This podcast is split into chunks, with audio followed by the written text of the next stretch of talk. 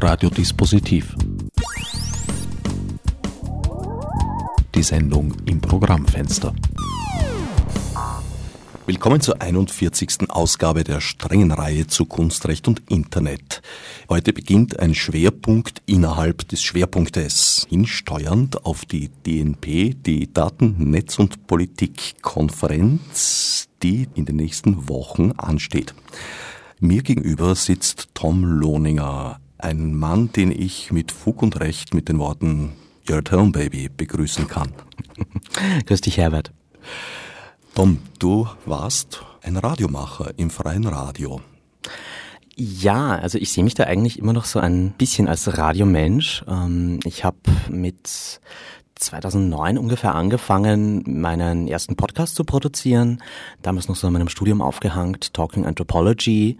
Und äh, irgendwie bin ich immer mehr in diese Radiosprechwelt reingekommen und habe dann einige Internetformate gemacht, ähm, zum Beispiel auch Netzkinder, wo es explizit so um Netzpolitik und Netzkultur geht oder Hören sagen, was so ein bisschen die Spielwiese war. Und das war auch eben in Kooperation mit Radio Orange. Äh, ich habe auch hier Sendungen produziert, teils live, teils auch vorproduziert. Und ja, aber leider in den letzten Jahren hat meine Frequenz abgenommen, weil ich irgendwie nicht mehr zum Publizieren komme. Das hat so einerseits den Grund, dass so viele andere Sachen sind. Der ganze Aktivismus nimmt mich doch ziemlich in Beschlag.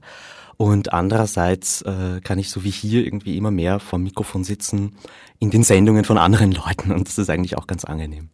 Man erspart sich das Schneiden. Und das ist wirklich sehr, sehr gut. Also das Schneiden und die Postproduktion war nie was, das ich gemocht habe. Du bist also von der Anthropologie gekommen und äh, zu den Netzthemen geraten. Ja, also ich würde sogar noch ein bisschen früher ansetzen. Also ich habe äh, immer schon mich für so Gerechtigkeits- und Gleichbehandlungsthemen interessiert. Ähm, ich habe schon mit 15 Jahren angefangen bei einer Jugendorganisation für lesbisch-schwule Jugendliche in Wiener Neustadt und dann bei der HUSI in Wien angefangen, so Workshops in Schulklassen zu geben. Und dann habe ich meinen Zivildienst bei Zara gemacht, bei einer Beratungsstelle für Opfer und Zeugen von Rassismus.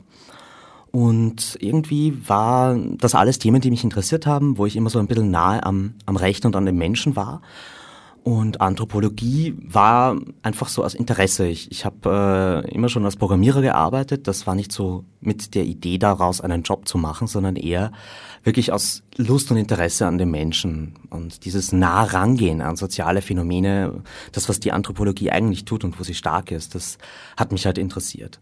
Und ähm, das letzte Ding, was dazugekommen ist in meiner breiten Palette an äh, Interessen, ist dann eben die Netzpolitik. Ähm, das ist wirklich das, was mein Leben eigentlich in den letzten drei, vier Jahren zunehmend immer mehr bestimmt. Die Netzpolitik und auch die Open Source Szene. Ja, Open Source ist ein Teil davon. Also ich finde vor allem äh, die Ideologie und das Gedankengut, was hinter Open Source steckt und diese mächtigen Werkzeuge, die da entwickelt wurden und diese neue Art überhaupt äh, für Menschen zusammenzuarbeiten und etwas zu erstellen, das ist sicherlich Teil davon, aber Netzpolitik als solche ist für mich eigentlich sehr breit gefasst. Das ist für mich alles, wo Internet Politik verändert oder Politik Internet verändert. Also das geht da Hand in Hand einerseits da, wo ähm, wir ganz klar sehen, dass die Politik versucht, das Internet zu regulieren und einzugreifen oder das vielleicht tun sollte, wie in der Frage der Netzneutralität. Und dann aber auch äh, so Dinge, wo man merkt, dass die Art, wie wir Politik beeinflussen, vor allem als Zivilgesellschaft, äh, sich halt doch sehr drastisch durch das Internet geändert hat. Ähm, ich war auch bei Uni Brennt dabei, das ist vielleicht das beste Beispiel, wie man Proteste internetgestützt organisieren kann. Ich denke auch, dass da Dinge in Bewegung gekommen sind, deren Fortlauf noch lange nicht abzuschätzen ist. Ja, klar. Also wir sind gerade in der Mitte dieser digitalen Revolution oder vielleicht noch erst ganz am Anfang. Ich würde uns eher ziemlich am Anfang einstufen. Mhm. Ja, aber es hat sich schon jetzt so mit dem Komplexen, die sich heutzutage vor uns stellen, das ist sowas wie ähm, die Prism-Geschichten und das, was Edward Snowden aufgedeckt hat, die die Fragen, wie heute schon Wahlkampf gemacht wird. Also ich finde schon, dass wir diese Themen immer mehr am Radar haben und sie werden diskutiert. Wir sind halt noch im Diskurs ganz weit weg davon, dass wir sie verstanden haben und dass sie breitenwirksam positiv ausgenutzt werden oder auch negativ gegen uns verwendet werden. Ja, vor allem sind gesellschaftliche Veränderungen im Gange, die noch überhaupt nicht absehbar sind. Allein die Tatsache, dass wir jetzt sozusagen im Internet ständig mit den Gerüchten, die früher hinter unserem Rücken am Dorfplatz, sage ich mal, äh, gelaufen sind, face-to-face -face konfrontiert sind, ist doch, wie soll ich sagen, eine narzisstische Kränkung für viele, mit der schwer umzugehen ist auf der einen Seite. Auf der anderen Seite werden Dinge verlangt, wie zum Beispiel der elektronische Pranger, der immer wieder auftaucht. Also eigentlich Sachen, die wir schon seit längeren Jahrzehnten, fast Jahrhunderten schon erledigt geglaubt haben, kehren auf einmal wieder. Ja, ich meine, Technologie als solche ist immer wertneutral. Technik hat immer Chancen und Risiken. Und ähm, wir sehen einfach, dass die gewisse technische Hilfsmittel von allen Seiten verwendet werden. Also wenn wir uns anschauen, wie ähm, heute Occupy oder Anonymous Protest organisieren, wie es auf einmal möglich wird, ein Thema übers Internet in den Mainstream zu heben, ähm, wie in Deutschland äh, sogar ein Bundespräsident abgesägt wird oder ein Verteidigungsminister, einfach weil im Internet Protest organisiert wird und einfach Argumente so weit verfeinert und dargestellt werden, bis man sich dem nicht mehr entwehren kann. Also da gibt schon einen Druck der zivilgesellschaftlich ist, den man gut finden kann. Aber wie gesagt, die Technik ist neutral. Ich habe mir heute zum Beispiel einige Sachen angeschaut, die wirklich äh, nicht nett anzusehen waren, nämlich ähm, wie gerade in Russland so eine neue Bewegung aufkommt, wo immer mehr lesbisch-schwule Jugendliche, also vor allem schwule junge Männer, äh, übers Internet eben in Fallen gelockt werden und dann ziemlich brutal zusammengeschlagen werden. Davon werden YouTube-Videos gemacht und die kursieren dann im Internet. Sprich, da ist noch dieses öffentliche Blaming und Shaming dabei. Und das Ganze unter den Augen der Justiz in, am Tageslicht in der Öffentlichkeit und niemand tut etwas. Und da wird Internet genauso auch von Menschen verwendet, um ja, ihren Zwecken zu dienen wie gesagt, Technik ist neutral und ich finde auch die Rolle der Netzpolitik ist es, ein bisschen auf die Chancen und Risiken hinzuweisen, da vorne dran zu stehen und zu schauen, ähm, was ist gut, was ist schlecht und äh, wie können wir uns darauf vorbereiten. Darin gebe ich dir völlig recht. Es hat halt nur im Schlechten wie im Guten eine andere Qualität bekommen. Also früher waren zum Beispiel üble Nachrede, Gerüchte, waren auf einen relativ kleinen Kreis beschränkt, weil die Menschen ja eben nicht global kommunizieren konnten. Inzwischen ist das sehr wohl der Fall. Und da gibt es schon auch irgendwo ein Faustrecht des Stärkeren bis zu einem gewissen Grad, weil wer besser vernetzt ist, setzt seine Meinung dann auch durch. Ja klar, das äh, hat alles immer Chancen und Risiken und die Machtfrage ist eigentlich die zentralste in der Zeit, wo wir heute stehen. Also die Technik ist einigermaßen vorgedrungen in, in ziemlich viele Gesellschaftsbereiche. Das Problem ist, dass die meisten Menschen nur Anwender sind von dem, was ihnen vorgesetzt wird. Und da sind wir fast schon wieder bei Open Source zurückgekommen, ähm, weil es eben noch nicht dieses Verständnis dafür gibt, wie man sich die Technik aneignet. Und äh, weil wir heutzutage, wenn wir ins Netz gehen und die populären großen amerikanischen Internetunternehmen nutzen, haben wir es eigentlich immer mit Infrastruktur und mit Diensten zu tun, die uns, ähm, die Betrayers by Default, also die, sie verarschen uns eigentlich von vornherein. Du weißt nicht wirklich, was da passiert und nur mit technischem Verständnis kommst du drauf, aha, das, was da auf Facebook abläuft, das hat nichts mit deinem Freundeskreis zu tun und mit der Vertraulichkeit, die ich dem sonst zugestehen würde. Also da stehen wir halt ganz am Anfang und auch so in diesem ganzen Themenkomplex zwischen Open Data und auch äh, Überwachung und, und Datenschutz. Es ist einfach wahnsinnig viel mehr möglich zu wissen und an Informationen auszuwerten. Und das Problem ist das Informationsungleichgewicht, dass manche Stellen irrsinnig viel über andere wissen, über uns wissen als Menschen, ähm, aber wir nicht mal die Hoheit über unsere eigenen persönlichen Daten haben. Und genau an dieser Schnittstelle und an dieser Machtfrage gilt es eigentlich anzusetzen. Zum Teil passiert da auch noch einiges sehr plump. Also ich habe gestern zufälligerweise äh, etwas gekauft in einem Elektronikshop. Na, das wird mir heute beim Besuch einiger Websites schon äh, vorgezeigt. Erstens einmal machen sie damit das Tracing fühlbar und sichtbar und zweitens auch in einer sehr dummen Art und Weise, weil was hat es für einen Sinn, mir die Produkte vor die Nase zu setzen, die ich gestern schon gekauft habe? Ja, das ist das andere. Also es sagt ja keiner, dass diese Algorithmen, mit denen unser Kaufverhalten vorherbestimmt wird oder ähm, unsere Wahrscheinlichkeit, ein Terrorist zu sein, bestimmt wird, auch wirklich korrekt sind. Äh, das Problem ist, wir wissen nicht, welche Daten da hineinfließen, auf welchen Kriterien diese Analysen beruhen. Und wir haben in den meisten Fällen auch keine Möglichkeit, dagegen Einspruch zu erheben und die Sachen richtig zu stellen. Ich glaube auch, dass da die Auf Aufklärung eine sehr wichtige Sache ist. Äh, es ist zum Beispiel meines Erachtens ein, ein sehr tiefgehender und ausgesprochen weit verbreiteter Irrtum, wenn Leute sagen, denken, ich gebe von mir sowieso nichts Intimes preis auf Facebook und in den verschiedenen Social Media äh, Seiten. Nun ja, erstens einmal gibt es sozusagen ein Negativbild über die anderen. Sag mir, mit wem du umgehst, ich sag dir, wer du bist. Und zweitens sind es sehr oft auch eigentlich Kleinigkeiten, völlig unauffällige Alltäglichkeiten, die ein Bild dann ergeben. Zum Beispiel, wer wann wo auf irgendwelche Like-Button geklickt hat ist ja eine ziemlich harmlose Tätigkeit, geht sehr schnell, tut nichts Böses. Aber wenn es registriert wird, gibt es doch ein Bild dieser Person. Ja klar, also ich meine, einerseits gibt's die großen Datensammelkraken, über die man das auch weiß. Ähm, ich muss selbst nicht Facebook verwenden, wenn mein Kontakt, meine Telefonnummer in dem Adressbuch von jemandem ist, der die Facebook-App auf diesem Smartphone hat, dann bin ich genauso auch in deren Profilen. Wenn ich überhaupt selbst irgendein Telefon verwende, dann gibt's über mich genauso äh, Vorratsdaten und die Vorratsdatenspeicherung erfasst auch meine Bewegungsprofile und mein Kommunikationsverhalten. Und äh, wirklich gefährlich und spannend wird es an den Stellen, wo diese Daten eben vernetzt werden. Also wo ich nicht nur auf einen Datenbestand zurückgreifen kann, sondern wo ich verschiedene ähm, Datenbasen miteinander korrelieren kann. Wenn ich das Einkaufsverhalten habe, das soziale Netzwerk, wen kennt jemand, mit wem trifft sich jemand, äh, an welchen Orten hält er oder sie sich auf. Oder auch, äh, was äh, spreche ich auf diesen Social Networks mit meinen Freunden, auf welche Partys gehe ich.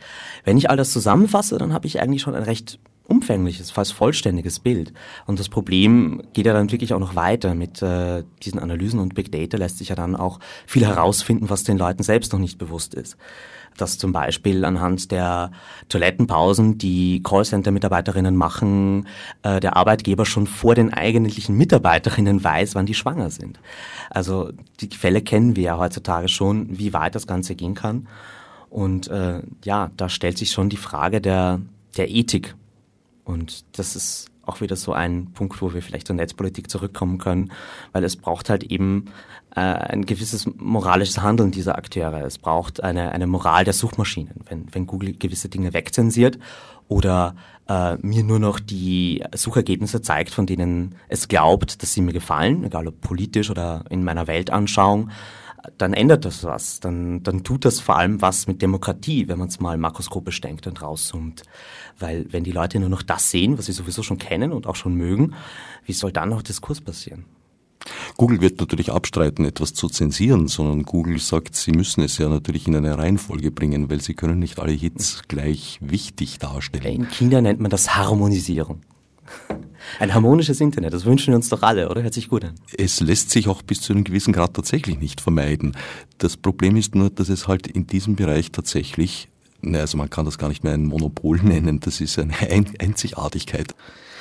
In Europa hat Google sicherlich einen extrem erschreckend hohen Marktanteil. Ist das irgendwo anders? Also in den USA gibt es schon noch Konkurrenten und in, in Asien gibt es auch alternative Suchmaschinen, die dort ähm, eher präsent sind. Ähm, aber natürlich, ich glaube, Google ist die größte Suchmaschine von allen und da, da ähm, ja wahrscheinlich auch die besten Algorithmen. Wer sind die Konkurrenten, die ähm, ernstzunehmenden, die wirklich auf Augenhöhe agieren? Naja, Bing äh, von Microsoft die Suchmaschine und äh, Yahoo, wobei die letztgenannten natürlich miteinander kooperieren inzwischen. Und es gibt doch auch ähm, gute kleine alternative Suchmaschinen, äh, wie DuckDuckGo zum Beispiel. Das ist vielleicht jetzt nicht ein kommerzieller Konkurrent zu Google, aber DuckDuckGo ist eine sehr privacy-freundliche Suchmaschine, die man als Alternative durchaus empfehlen kann. Wer jetzt gerade keinen Bleistift zum Mitschreiben zur Hand hatte, die URLs werden auf dem Website der Sendereihe unter no-na.net-dispositiv selbstverständlich bei dieser Folge zu finden sein. Shownotes. ich liebe es. Du hast vorhin das Thema Netzneutralität angesprochen. Da geht es darum, dass im Internet alle Dienste gleich behandelt werden sollen. Das ist nun eigentlich de facto nie der Fall gewesen, weil in dem Moment, wo verschiedene Dienste über dasselbe Kabel angeboten wurden, wurden sie auch priorisiert. Ja, da muss man immer unterscheiden in der Netzneutralitätsdebatte. Also es gibt schon das Prinzip des Best Effort Internet, ähm, sprich, dass alle Datenpakete so gut wie möglich vom Provider ausgeliefert werden. Und äh, das ist schon so eines der Grundprinzipien des Internets, dass das Medium und das Netzwerk neutral ist und dass die Entscheidungen an den Enden des Netzwerks getroffen werden. Es bin ich als User und meine Applikation, die ich verwende, die entscheidet, ob das jetzt Daten sind, die wichtig sind, die ich interpretieren will, die legal sind, die ich mir anschauen will. All das passiert an den Enden des Netzwerks. Das Netzwerk selbst ist dumm. Und ähm, Netzneutralität ist halt wirklich das Erfolgsrezept des Internets, weil durch diese Dummheit, durch diese Einfachheit, einerseits Kontrolle auszuschalten im Netzwerk, aber auch eben ein, ein perfektes Netzwerkdesign zu machen, haben wir eben dieses universelle Internet bekommen, das äh, vor Jahrzehnten schon funktioniert hat und alle Dienste, die man darüber anwenden konnte zu der Zeit, perfekt beheimatet hat. Genauso ist es auch heute immer noch das Netzwerk, über das alle neuen Dienste, die so aufgekommen sind und alle Dienste, die es auch noch geben wird, funktionieren.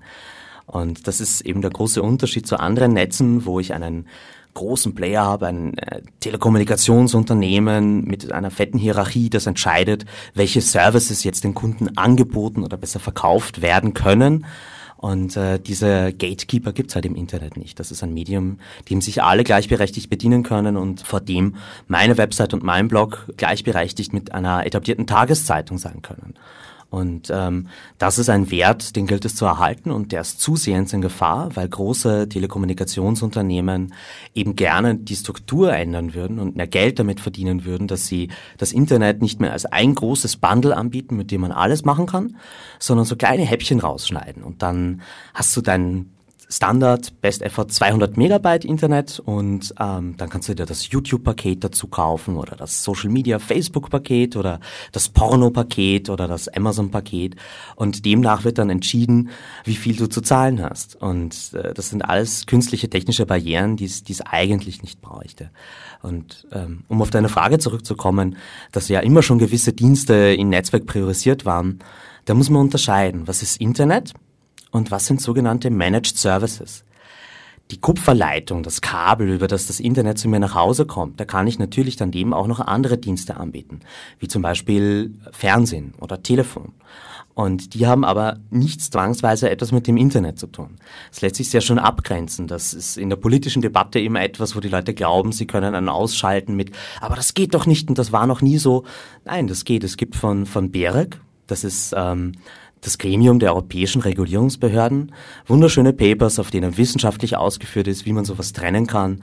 Das eine sind die Managed Services, die durchaus speziell behandelt werden dürfen, die darf man priorisieren und alles, was man als Provider will. Und dann gibt's das Internet und das ist alles andere. Und das muss bitte schön Best Effort sein und alles gleich schnell ausgeliefert werden. Bei uns gilt dieses Thema als ein Thema für Feinspitze und Feinspitzinnen, sage ich mal. In unserem Nachbarland Deutschland ist das schon ein bisschen anders. Genau, also ähm, die Deutschen und zum Teil auch wir, das hat ein bisschen abgefärbt, hatten das Glück, dass die Deutsche Telekom, einer der größten Provider Europas, den Fehler gemacht hat oder sich aus dem Fenster gelehnt hat, indem sie ihr Tarifmodell geändert haben. Also die, ähm, die Produkte, mit denen sie Internet anbieten, die wollen sie zukünftig ähm, beschränken und kastrieren, sodass du nur noch ein gewisses Volumen in deinem Internet zu Hause nutzen kannst. Und wenn du darüber hinausgehst, dann wirst du gedrosselt. Dann wirst du gedrosselt auf die Geschwindigkeit, die wir damals so ungefähr mit dem Modem-Zeitalter haben oder vielleicht noch auf einem Handy mit Edge oder 3G hinbekommen heute.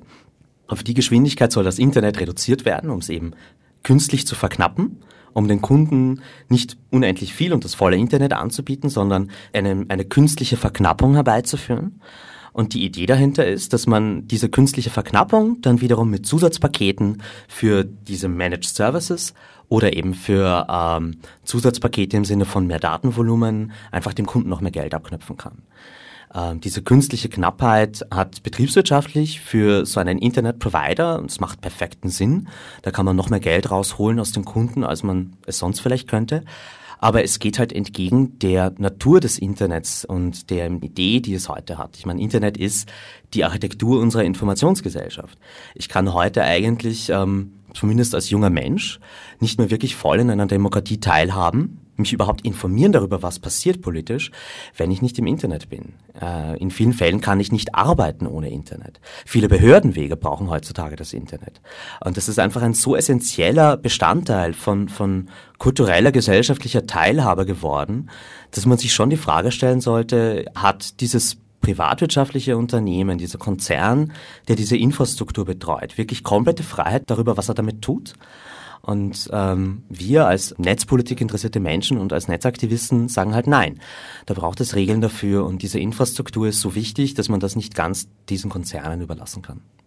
Liegt ein Problem nicht auch darin, dass sehr oft Access Providing und Content Providing teils sehr nah zusammenarbeitet, aber teils auch schon in einen Konzern integriert wurde?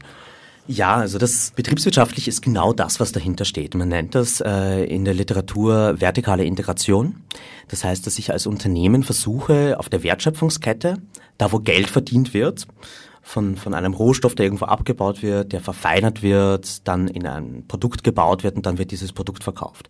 Ich versuche zum Beispiel als Apple Kontrolle über die Produktionsbedingungen zu bekommen von dem Zeug, was ich äh, verkaufe, über die, die Rohteile. Und dieses äh, entlang der Wertschöpfungskette sich äh, sozusagen diese Dinge einzuverleiben und unter Kontrolle zu bringen, das ist auch das, was bei den Internetprovidern passiert.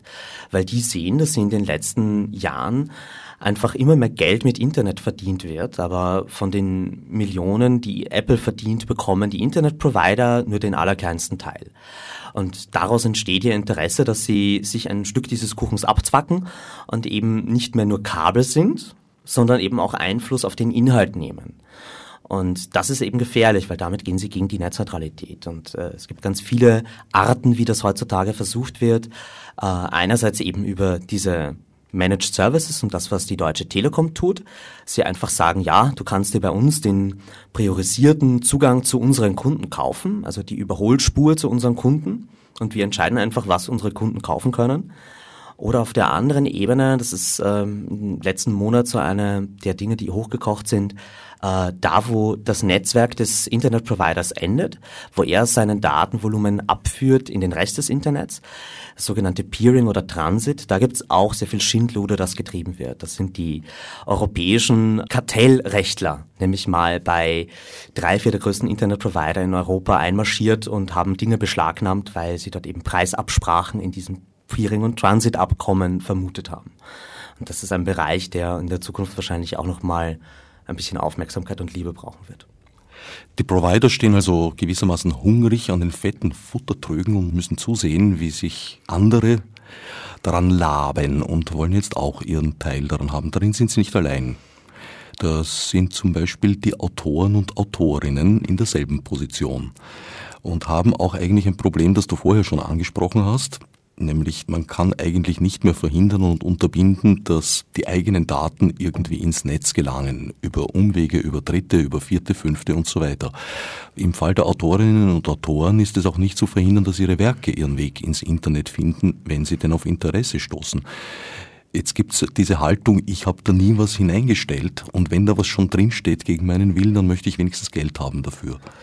Ja, da kommen wir aufs Urheberrecht. Das ist eines wahrscheinlich der gordische Knoten äh, der Netzpolitik, das, das größte Problem, wo die wirkliche Lösung wirklich noch nicht absehbar ist. Aber ähm, ich will es von der anderen Seite her aufrollen. Wir sehen an vielen, vielen Stellen heute schon und in Zukunft noch viel mehr, dass viele gesellschaftspolitische Strukturen, die wir haben, vor allem sehr viele Machtstrukturen, äh, in Konflikt geraten mit zwei Grundsätzen unserer Informationsgesellschaft. Einerseits der Computer, diese universelle Maschine, die, wenn sie Turing-complete ist, eben alles tun kann, wozu ich sie programmiere. Wenn ich nicht künstlich Schranken einbaue und alles überwache, was da passiert, um irgendetwas Spezielles zu verhindern, dann ist ein Computer immer eine Maschine, die ich zu allem bringen kann, die richtig programmiert alles tun kann, was sich ein Mensch ausdenken kann. Und das ist so eines der Probleme, ähm, dass einfach diese Maschinen es nicht erlauben, dass ich ein Buch eben nicht kopieren kann, außer ich habe wirklich künstliche Schranken eingebaut und, und das Produkt, das ich kaufe, gehört gar nicht mir mit Copyright-Schutz zum Beispiel. Oder dass wir eben ein Netzwerk haben. Das ist der zweite große Bereich, das, wie ich es vorher ausgeführt habe, eben keine Grenzen kennt. Das Internet als Netz von Netzen kümmert sich nicht darum, ob dieses Datenpaket jetzt in dem Land, wo es gerade drüber läuft, legal ist oder opportun für die Herrschenden oder ob dafür bezahlt wurde. Das Internet hat kein Abrechnungssystem und, und im besten Fall schaut ein Provider nicht in die Datenpakete seiner Kunden hinein und schnüffelt sie aus. Und diese beiden Bereiche, einerseits der universelle Computer, der alles kann, was sich Menschen ausdenken können, und andererseits dieses universelle Netzwerk, das sich nicht darum kümmert, was es transportiert über die Welt hinweg. Das sind zwei Dinge, die einfach ein irrsinniges Konfliktpotenzial beherbergen, weil damit einfach Interessen von, von großen etablierten Lobbys gefährdet sind. Egal, ob das jetzt die Unterhaltungsindustrie ist oder so etwas wie 3D-Drucker, wo irgendwann einmal Ikea kommen wird und sagt, äh, nein, das darf nicht sein, dass dieser 3D-Drucker unsere Möbel nachbaut wir wollen, dass unser Copyright da drauf, dass unser Recht, diese Objekte andere Leuten zu verkaufen, nicht gefährdet ist. Aber ein 3D-Drucker ist auch nur etwas, das ich per USB an meinen Rechner anstecke. Also da werden wir sehr viel sehen an Konfliktbereichen. Und deswegen finde ich Netzpolitik auch ein so spannendes Feld, weil hier einfach irrsinnig viel entschieden wird für die nächsten Dekaden, wenn nicht, wenn nicht Jahrhunderte, weil die Fragen werden halt jetzt ausgemacht. Der Diskurs wird jetzt geführt. Und wenn wir nicht aufpassen, dann äh, werden vielleicht die Interessen der Lobbys auf die eine oder andere Art gerettet. Aber unsere Grund- und Freiheitsrechte, für die unsere Großeltern schon gekämpft haben, bleiben auf der Strecke. Und das darf nicht passieren. In der Tat, glaube ich auch. Also in dem Moment, in dem die 3D-Drucker vielleicht auch mal für die Privatpersonen tatsächlich diese Funktion und Bedeutung erlangen, die von ihnen eigentlich schon längere Zeit erwartet wird, ja, dann wird wahrscheinlich auch das Patentrecht in eine ähnliche Schieflage geraten, wie es beim Urheberrecht bereits der Fall ist. Das ist auch einer der Punkte, weswegen ich denke, dass wir eigentlich erst in der Steinzeit dieser ganzen Entwicklung sind. Weil technisch ist es eine Frühstufe. Ich meine, das hat ja alles schon eine jahrhundertelange Geschichte, wenn man so will. Es beginnt mit den Sortiermaschinen, es geht weiter über Lochkarten, die schon wesentlich älter sind, als man denkt. Also eigentlich die die erste personenbezogene elektronisch gestützte Datenverarbeitung hat bereits Ende des 19. Jahrhunderts angefangen mit den Hollerit-Maschinen, aber das ist ein eigenes Thema. Und die Architektur der Rechner, die wir heute verwenden, stammt aus den 40er Jahren und wurde seit damals nie verlassen. Wir haben daran gearbeitet, die Geräte schneller, kleiner, leichter zu bekommen und zu optimieren und darin ist ein ganz, ganz großer Fortschritt auch passiert. Aber ich glaube nicht, dass äh, die Zerlegung aller Operationen, ob ich jetzt eine Maus bewege oder irgendetwas eintippe oder sonst etwas tue auf einem Rechner, die Zerlegung dieses Vorgangs in eine schier endlose Kette von Einsen und Nullen, also Ja- und Nein-Operationen, ich glaube nicht, dass das das Ende des Liedes sein wird. Ja, ich meine, wir wissen nicht, wohin die Reise geht. Was, was wir, glaube ich, heute sagen können, ist, dass ähm, es immer leichter wird für immer mehr Menschen, Informationen zu verarbeiten, ähm, die Kosten etwas zu kopieren und gewisse Dinge einfach äh, zu teilen, äh, die, die sinken drastisch. Die sind heute schon fast bei Null. Und immer mehr Menschen haben mindestens einen Rechner, meistens mehr als das und meistens auch immer bei sich in der Hosentasche. Und wir kommen in den Bereich, wo, wo Rechner auch in unseren Körper eintreten, wo wir über Hörgeräte, über Implantate halt auch irgendwie wirklich Rechner in uns tragen. Oder wenn wir uns heute in ein Auto setzen, dann setzen wir unseren Körper eigentlich in einen Computer, weil da drin natürlich auch schon ähm, Jede Gastherme, jeder E-Herd, jede Stereoanlage enthält Computer. Die Mehrzahl aller Computer hat keinen Bildschirm und keine Tastatur und keine Maus und ist deshalb für viele gar nicht als solcher zu erkennen.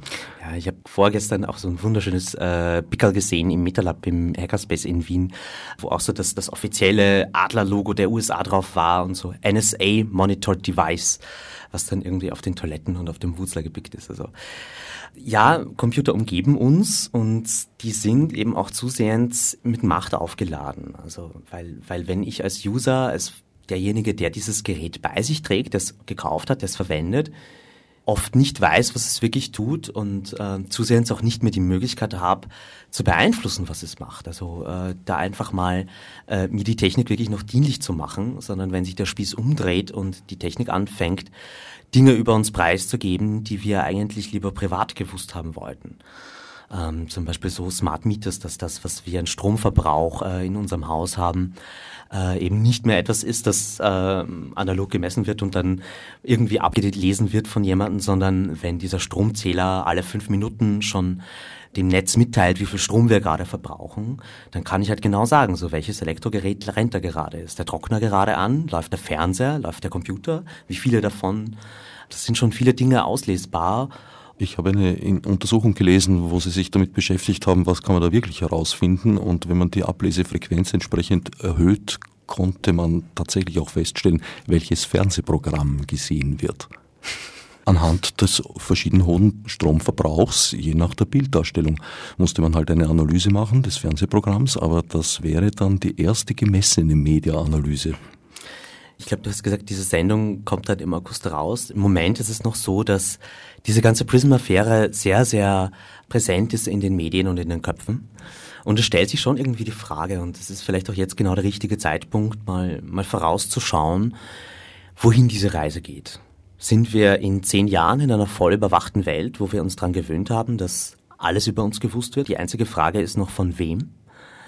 Gibt es dann einfach Algorithmen, die jedes Detail unseres Lebens, unsere Partnerwahl, unseren Job, unsere Wohnung, unser Konsumverhalten vorhersagen können?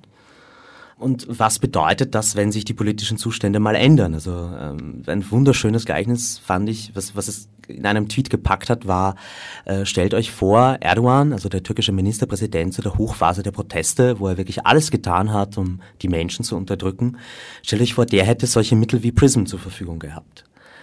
Also wenn wir es zulassen, dass äh, die staatlichen Stellen und vor allem eben jene, die im Geheimen agieren, solche Macht bekommen, dann können wir sicher sein, dass wenn die Demokratie uns wieder mal abhanden kommt, und das passiert leider in einer gewissen Regelmäßigkeit, dann haben wir Zustände, wo wir für die nächsten 100, 200 Jahre auch nie wieder davon wegkommen. Ist das vermeidbar?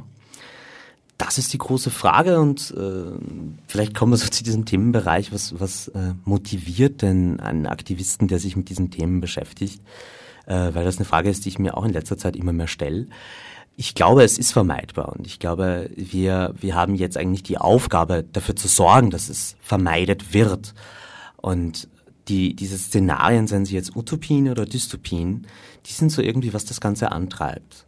Ähm, das ist die Science-Fiction-Literatur, die die Leute motiviert, die uns eben dazu bringt, ein bisschen vorauszuschauen und, und auf diese Gefahren hinzuweisen. Und ich glaube, ja, wir sind jetzt zumindest mal im Diskurs an der Stelle angekommen, wo wir eine Entscheidung treffen müssen. Wo wir als Gesellschaft entweder begreifen, was passiert und was dagegen tun, oder es ist schon so komplex und diese Dinge sind installiert und wir bekommen es nie wieder weg. Also gerade bei dem, was Geheimdienste tun, das ist so fernab von jeder Kontrolle, egal durch Parlamente oder durch Medien, dass wir wirklich Leute brauchen, die die Regeln brechen, um überhaupt noch reden zu können darüber. Ohne Whistleblower wissen wir diese Dinge nicht. Und äh, ich glaube, das ist nur die Spitze des Eisberges, was da im wirtschaftlichen Bereich, in, in großen Konzernen passiert. Das kann man sich wahrscheinlich auch gar nicht ausmalen. Jetzt ist es Zeit für die Gretchenfrage dieser Tage. Wie hältst du es mit Edward Snowden? Natürlich ist äh, diese Figur aufgeladen und äh, jetzt wieder mal so zum Symbol geworden. Ähm, ich würde aber das lieber zusammenziehen mit äh, einer Figur wie Bradley Manning, also mit anderen Whistleblowern und mich fragen, was Whistleblowing an sich ist.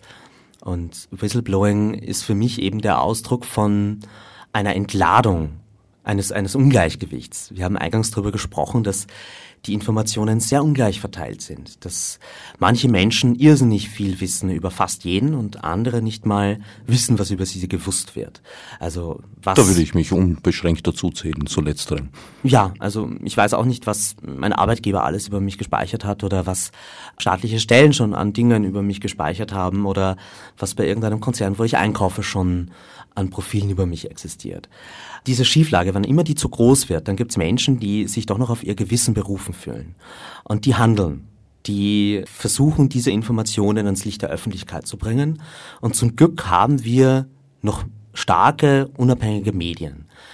Häufig Tageszeitungen, die renommiert sind, die eben noch verfassungsrechtlich garantierten Schutz haben, ein Redaktionsgeheimnis, auf das sie sich berufen können, einen Informantenschutz und zu denen kann man gehen. Die können Dinge an die Öffentlichkeit bringen, die unangenehm sind, die gegen die Interessen der Mächtigen gehen. Und auf die baut dieses Konzept des Whistleblowings. Und ähm, das sind halt im Moment wirklich einzelne Menschen und das, das stimmt eigentlich auch wieder sehr optimistisch, dass es dann eben der moralische Kompass ist, der die Leute dazu bringt, entgegen dieser Strukturen zu arbeiten und wieder ein bisschen etwas für das Gleichgewicht zu tun, um, um diese Schieflage der Informationsverteilung wenigstens mal offen zu legen. Wir wissen zumindest darüber. Wir haben sie nicht behoben. Es ist kein Level Playing Field. Aber wir können drüber, wenigstens heute drüber reden. Und vor, vor drei, vier Monaten konnten wir das noch nicht. Und dafür erhebliche persönliche Konsequenzen in Kauf nehmen. Ja, das sind alles ähm, sehr hohe und schmerzhafte Opfer, die diese Menschen bringen. Ähm, da geht es darum, dass man nie wieder seine Familie sieht, nie wieder nach Hause kommen kann. Und dieses Risiko nehmen die Menschen aber. Also ich erinnere mich an ein Interview, das ähm, Edward Snowden gegeben hat, ziemlich am Anfang, als diese ganze Prism-Affäre begonnen hat. Und da wurde er auch gefragt, wie er glaubt, dass diese Geheimdienstorganisationen jetzt darauf reagieren, ob es dann noch mehr Sicherheitsbeschränkungen gibt und noch mehr Kontrollen der Personen, die da drinnen sind. Es ist ja auch damals bei Bradley Manning auch gesagt worden, dass das viel zu leicht war für ihn und dass man da Schranken einziehen muss. Und seine Antwort fand ich schon wirklich gut. Also alles, was man damit erreicht, ist, dass man bessere Whistleblower erzeugt. Dass diejenigen, die sich moralisch dazu berufen fühlen, etwas aufzudecken, die sind in den meisten Fällen sehr klug, die, die haben drüber nachgedacht und die schaffen es irgendwie, diese Informationen ans Licht der Öffentlichkeit zu bringen. Und das ist natürlich ein Wettrüsten, aber ich glaube nicht, dass man das eigene Gerechtigkeitsgefühl der Menschen wirklich unterdrücken kann. Es gab auch im Naziregime einen Widerstand. Aber je ausgefeilter die Kontrollmechanismen sind, umso schwieriger wird es. Und da komme ich wieder zurück. Es sind diese verfassungsrechtlich garantierten Freiheiten, die wir haben, die uns eigentlich noch davor bewahren, dass der unbegrenzte Kontrollwahn dieser Strukturen äh, komplett über uns drüber fährt. Zwei haben wir bereits genannt. Der dritte, der King of Whistleblowing, Julian Assange, wollen wir auch nicht ungenannt lassen. Ist er eine wesentlich kontroversiellere Persönlichkeit, in meiner Wahrnehmung zumindest. Ja, da sieht man sehr schön, dass ähm, Aufmerksamkeit auch eine Droge ist und wahrscheinlich die gefährlichste von allen. Und Wem das, sagst du das? äh, und dass man da sehr aufpassen muss äh, mit der Dosis und äh, mit dem, was äh, Öffentlichkeit mit einem tut. Und man sollte sich irgendwie immer noch äh, beide Beine am Boden behalten. Auch wenn man in der Öffentlichkeit steht, ist es wichtig, irgendwie noch zu wissen, wer man ist und was man hier eigentlich tut und wofür man das tut. Und bei Julian Assange stellt sich halt die Frage, ob das irgendwo mal verloren gegangen ist. Aber nichtsdestotrotz, er ist genauso ein Symbol geworden, wenn auch ein streitbares. Auch beim Whistleblowing gibt es natürlich die Gefahr von Schattenseiten. Zum Beispiel eben, dass gelaunchte Aktionen passieren. Dass möglicherweise bezahlte Menschen versuchen, die Meinungsoberhoheit an sich zu reißen. Ja, sicherlich. Also ähm, Technik ist neutral und kann zum Guten und Schlechten verwendet werden. Und die tollen Methoden, die sich Aktivisten ausdenken, um Menschen ein Sprechrecht zu geben und, und, und Leuten eine Stimme zu verleihen, die werden genauso auch von PR-Agenturen verwendet, die viel Geld von ihren Kunden bekommen, um dann so Projekte wie Kunst hat Recht aus dem Boden zu stampfen und die Message von, von eben einer Industrielobby dann in die Welt zu blasen und das Ganze unter dem Antlitz von Künstlern und Künstlerinnen äh, in die Welt zu tragen. Ich sehe vor meinem geistigen Auge Gerhard Ruiz rot anlaufen. Ah, der kennt mich, der Gerd. Also, äh, du meinst, er verzeiht dir diesen Satz? Äh, nein, nein, nein, aber er wird sich rächen. Und darauf freue ich mich. Ein Punkt, der von den Autoren auch heftig beklagt wird, ist, dass sie keine Einnahmen lukrieren. Das gilt vor allem auch für die Musiker und Musikerinnen, die tatsächlich, also speziell in Österreich, von ihrer Arbeit kaum mehr leben können, auch wenn sie erfolgreich sind in den Maßstäben unseres Landes. Was früher mal anders war. Jetzt hat Walter Gröbchen vor einiger Zeit bei einer Diskussion den meines Erachtens wirklich guten Aspekt eingebracht, dass wir jetzt immer gesprochen und geschrieben haben, vor allem in den Medien, über die dumme Musikindustrie, die da alles verschlafen hätte und deswegen äh, sei diese verbrannte Erde überhaupt erst entstanden. Jetzt sind wir in einer der nächsten Runden bei den Medien selber gelangt. Auch im Journalismus wird es immer schwieriger, davon leben zu können. Wir bekommen immer mehr Publikationsmöglichkeiten, das wird auch immer mehr angenommen in den verschiedensten Bereichen. Die Gruppe, die davon tatsächlich noch ihr Leben bestreiten kann, wird immer, immer kleiner. Ja, das ist äh, so eines der Grundprobleme vom Internet, dass es noch an Bezahlsystemen mangelt, die einfach sind und die irgendwie nahe an der Lebensrealität und an dem Nutzungsverhalten der Leute sind. Ähm, dass man sich irgendwie mit dem, was man gerne macht, im Netz finanziert, das ist für die allermeisten Menschen ein Problem. Und ähm, da stellt sich schon ein bisschen auch die Verteilungsfrage, weil manche machen viel Geld damit, andere fast gar keins. Manche probieren es mit Werbung, andere äh, versuchen einfach in klassischen Institutionen noch anzudocken. Der Aktivismus und das zivilgesellschaftliche Engagement ist ja auch etwas, das sich eigentlich nur durch Ehrenamtliche stemmen lässt. Also ähm, zumindest bei der Netzfreiheit gibt es niemanden, der da irgendwie Geld damit verdient.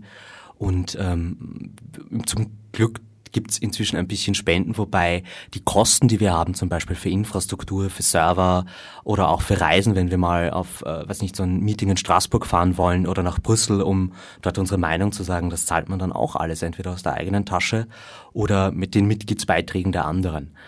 Da würde ich mir auch irgendwie mehr wünschen, dass es da irgendwie einerseits vielleicht steuerliche Erleichterungen gibt, weil das äh, Netzpolitik-Thema ist in Österreich eines, wofür man keine Gemeinnützigkeit bekommen kann. Das heißt, auch wenn Menschen uns zum Beispiel spenden, können sie das nicht von der Steuer absetzen. Und ähm, das andere Modell, also wie ich mich am liebsten finanzieren würde, wäre über Spenden. Wenn es wirklich eine breite zivilgesellschaftliche Basis gibt, die sagt, das, was die machen, ist gut, das äh, ist in meinem Interesse, die kümmern sich um meine Freiheiten im Netz. Und dafür gebe ich irgendwie im Jahr meine, meine 5 Euro, 50 Euro, was auch immer man irgendwie für angemessen hält. Das wäre der beste Weg, weil damit hat man auch gleich eine Verankerung in der Gesellschaft und eine Verantwortung gegenüber der Zivilgesellschaft, für die man ja eintritt.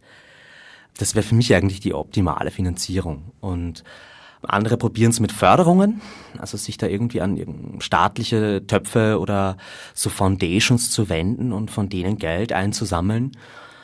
Ähm, das kann man sicherlich machen. Das ist aber was, das mich nicht interessiert. Also ich bin, äh, ich, ich mache Netzpolitik auch, weil ich daran Spaß habe, weil, weil das wirklich auch etwas ist, wo ich, glaube ich, sehr gut drin bin, in dieser Art der politischen Arbeit und auch wirklich viel gelernt habe und äh, vor allem wirklich professionell mal in einem Themengebiet in der Öffentlichkeit zu stehen und das vollumfänglich zu erfassen, das ist schon eine Aufgabe. Und ähm, gleichzeitig, ähm, man hat sein Team, in den meisten Fällen eben die anderen Ehrenamtlichen, mit denen zusammenzuarbeiten, ist auch eigentlich eine tolle Sache. Also da äh, gibt's auch viele Freundschaften und wenn du wirklich mit Leuten, die, die cool sind, an einer Sache arbeiten kannst, an die du glaubst und im besten Fall auch noch was damit bewegst, das ist schon eine gewisse Art von Luxus. Ich meine, dass man das dann alles irgendwie in seiner Freizeit bis zwei Uhr, vier Uhr früh machen muss, das ist ein bisschen ein Nachteil und da, da bleibt auch leider viel auf der Strecke. Also ich, es gibt viele Dinge, die ich gerne tun würde für diese Themen, um die voranzubringen, die einfach nicht machbar sind. Weil, weil wenn man irgendwie noch so 20, 25 Stunden arbeiten muss in der Woche daneben, dann bleibt nicht viel Zeit, vor allem wenn man auch noch so ein Leben daneben hat. Aber ja, das, das sind halt so, glaube ich, die Mindestaktivismus. Und äh, in Deutschland gab es auch eine Diskussion über Burnout-Gefahr äh, unter Aktivisten. Da muss man schon auch vorsichtig sein, dass man äh, sich auch nicht aufopfert für dieses Thema, sondern man braucht eben die beiden Füße noch am Boden, sonst kann man keine gute Politik machen. Und ähm, um diesen Konflikt vielleicht aufzulösen, der da aufkommt, dass man einerseits sagt, so ich mache das gerne und ich mache das gratis und gleichzeitig dann aber das doch irgendwie als Beruf haben will. Weil wenn man das so zwei, drei Jahre lang gemacht hat und merkt, da ist man gut drin und man müsste da eigentlich noch viel mehr Zeit reinstecken, dann kommt irgendwie der Punkt, wo man das nicht nur als Hobby, sondern wirklich als Beruf betreiben will.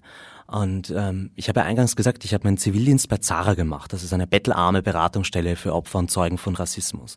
Und ähm, der Chef von denen Vorstand, Dieter Schindlauer, hat mal so schön gesagt, ja, Antirassismus wird in Österreich erst dann das volle zivilgesellschaftliche Potenzial ausnutzen, wenn die Menschen auch davon leben können. Es ist moralisch nicht verwerflich, wenn ich das, was ich gut und gerne mache, auch als Job habe und davon leben kann. Ähm, das ist zum Teil auch wirklich dem Thema geschuldet, weil es einfach Grenzen gibt für das, was man in seiner Freizeit und ehrenamtlich tun kann. Ich will gerne nochmal anders einhaken in das, was du gerade gesagt hast, also das mit der Öffentlichkeit, weil das bringt mich dazu, ähm, dass es so schön und gut ist, wenn man, wenn man alleine anfängt, sich mal mit diesen Themen auseinanderzusetzen, aber wenn man wirklich was tun will, dann ist es schon gut, wenn man Organisationen hat. Und in Österreich haben wir auch ein paar Netzpolitikvereine, Und diese NGOs, diese Vereine versuchen alle irgendwie einen guten Job zu machen, indem sie sich um diese Themen kümmern, indem sie eben auf diese Gefahren und Risiken hinweisen und Öffentlichkeit darauf scheinen lassen, das äh, ins Licht zu bringen und diesen politischen Prozess zivilgesellschaftlich zu beeinflussen. Und das ist so für mich irgendwie auch ein Teil der Professionalisierung. Als ich da angefangen habe mit Netzpolitik und beim AK-Vorrat, äh, damals bevor wir diese Bürgerinitiative gestartet haben, die dann mit äh, über 100.000 Unterschriften durch die Decke gerast ist, das, das war auch alles Trial and Error. Also am Anfang versucht man einfach nur mal etwas, das einem wichtig ist, ein Thema, das einem am Herzen liegt, zu transportieren, zu erklären und, und andere Leute dafür zu begeistern. Und ähm, mit der Zeit lernt man aber die Mechanik dahinter.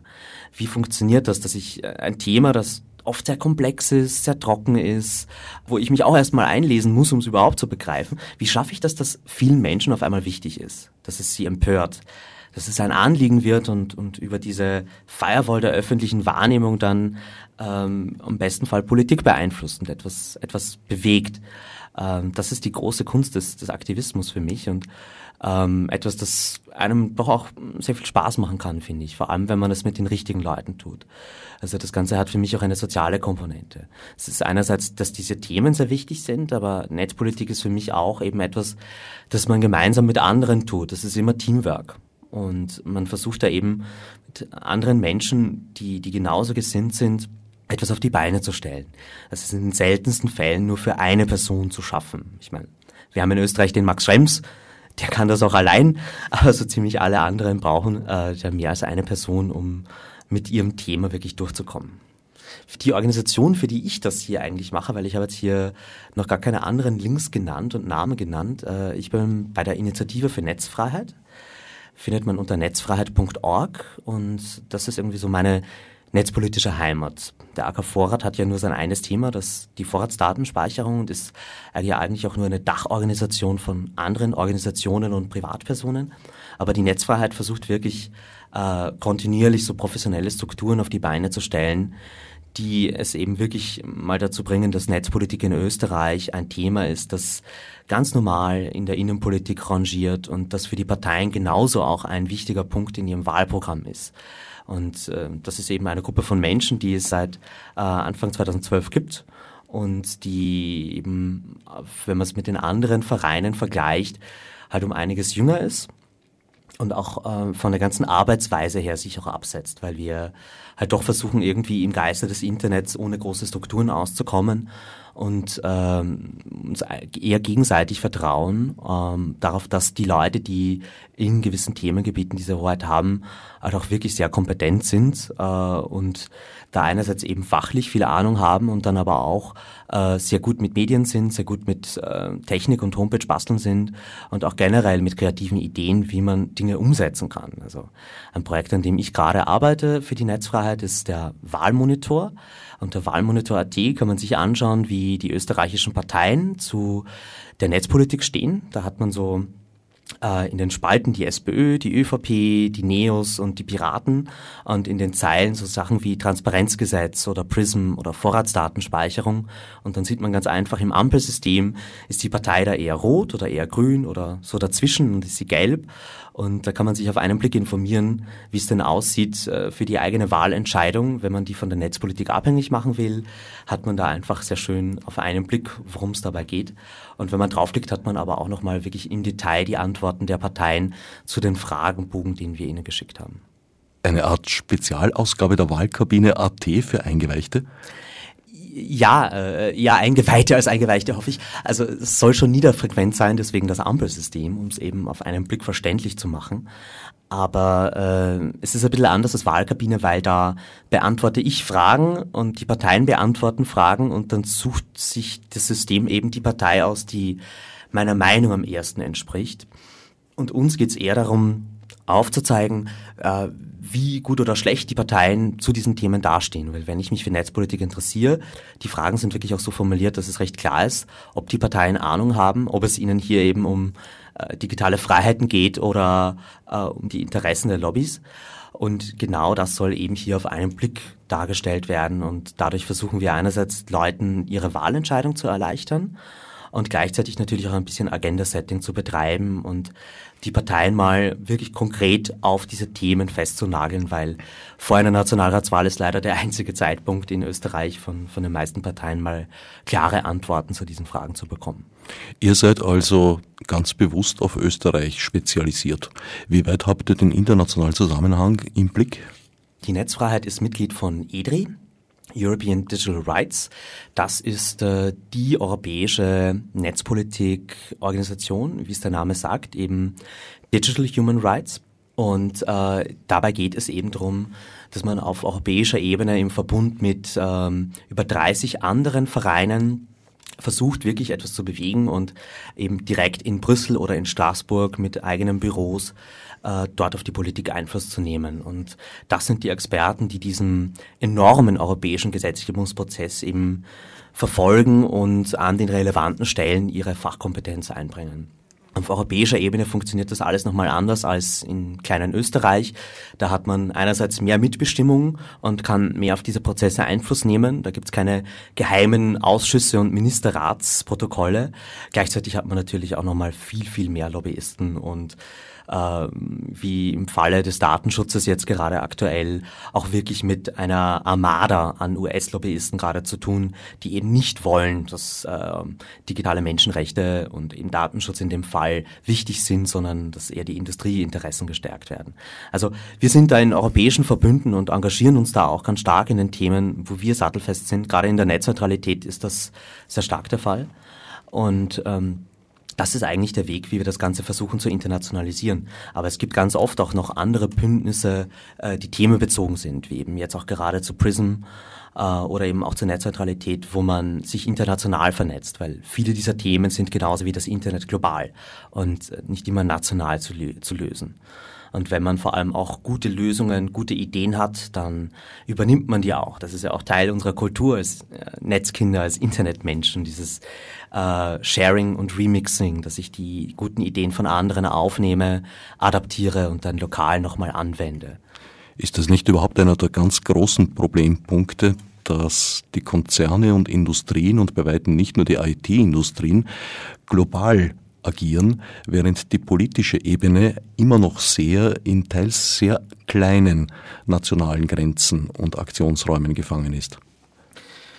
Ja klar, ich meine, äh, gehen wir zurück zu Europe versus Facebook. Das ist vielleicht das beste Beispiel. Äh, diesem internationalen, weltweit tätigen Konzern Facebook ist es ziemlich herzlich egal, wie in Europa oder in Österreich die Gesetze sind. Die wissen, was sie machen wollen, die wissen, womit sie Geld verdienen und das ziehen sie durch. Und wenn sie auf Widerstand stoßen, ja, dann lassen sie sich halt mal verklagen. Und äh, wenn die Strafen nicht zu hoch sind, dann wird das halt einfach eingepreist und ist das halt etwas, das die anderen dann bezahlen und äh, es ist kein großes Problem. Also sicherlich, wir haben heute eine Welt, in der Geld und Information weitaus schneller transferiert werden kann über Staatsgrenzen, als irgendein Anwalt oder ein Polizist tätig werden kann. Und das ist so eines der Probleme, dass der Staat, weißt du, das, woran unsere Demokratie hängt, äh, halt einfach nicht mehr hinterherkommt. Und das ist in der Wirtschaft der Fall, aber ich würde das sogar auch auf diese ganze Prism-Affäre und die Geheimdienste beziehen weil das ist ja jetzt nicht nur die USA mit, mit ihrer National Security Agency, die da mitspielen. Das sind genauso auch die Briten, die Australier, die Neuseeländer und die Franzosen, die da genauso mehr oder weniger dasselbe betreiben und die kooperieren untereinander. Und der Rest verdient sich als Zuträger, würde ich mal behaupten. Genau. Und es ist eigentlich kein Überwachungsstaat, den wir heute haben. In dem einen Punkt hat der Orwell vielleicht Unrecht, sondern es ist eigentlich eine überwachte, globalisierte Welt. Ich werde auf dem Elevate Festival in Graz im, äh, ich glaube November oder Oktober ist es, einen Vortrag halten gemeinsam mit Michael Bauer, der auch wie ich bei der Open Knowledge Foundation arbeitet. Und da geht es auch äh, gerade um diese Frage, so äh, Open versus Closed Society, die Chancen einer offenen Gesellschaft äh, versus die Risiken für unsere Privatsphäre und den Datenschutz.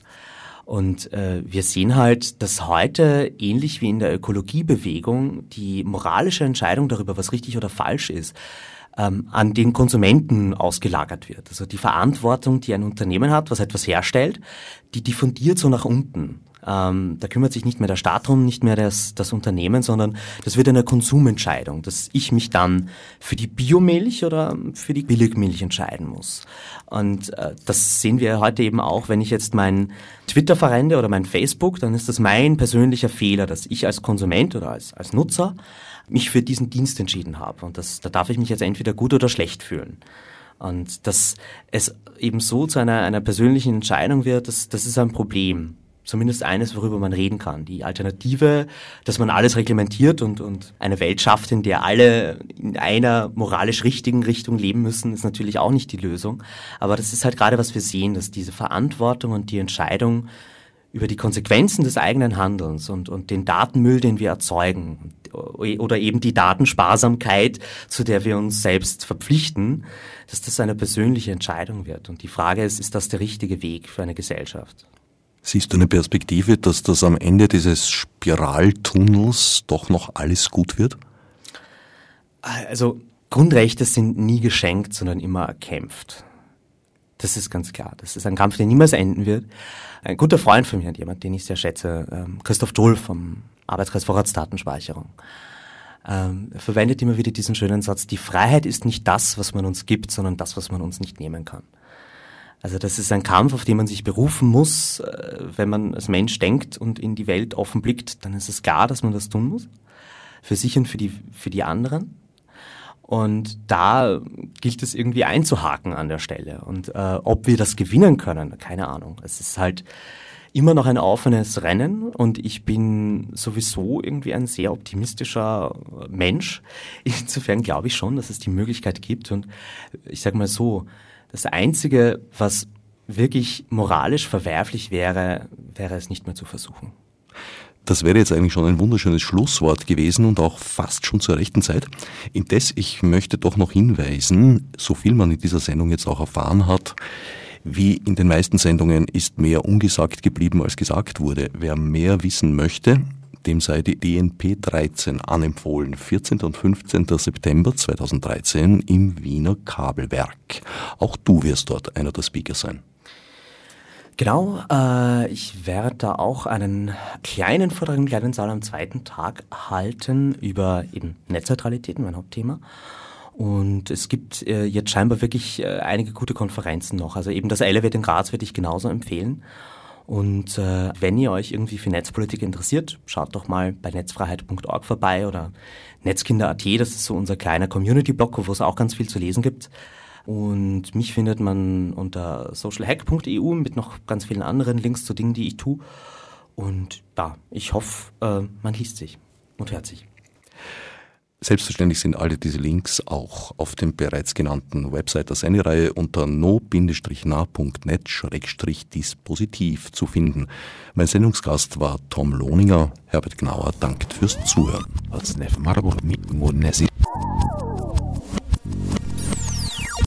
Wichtig, ob Sie